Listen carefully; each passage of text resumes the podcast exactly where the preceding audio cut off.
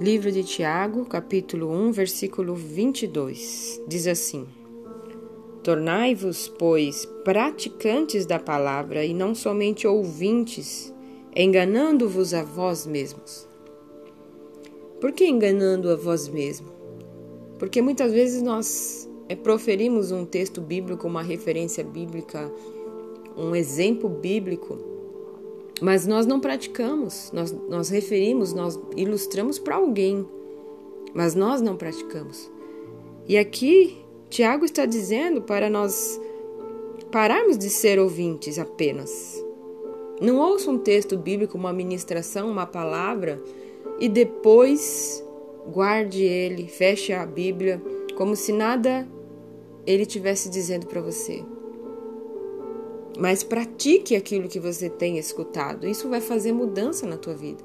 A prática, ela muda.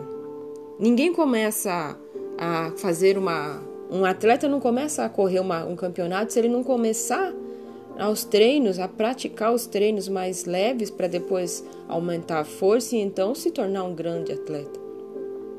A cozinha também, ninguém começa a cozinhar bem. As pessoas começam a praticar ou tempero, praticar a arte de fazer um prato. Pratique a palavra, não seja só ouvinte. O Evangelho é prática.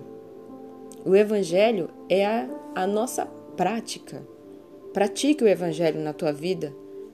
Não seja tão somente ouvinte, mas seja praticante da palavra de Deus. Tenha um dia da prática da palavra de Deus na tua vida. Fique na paz do Senhor.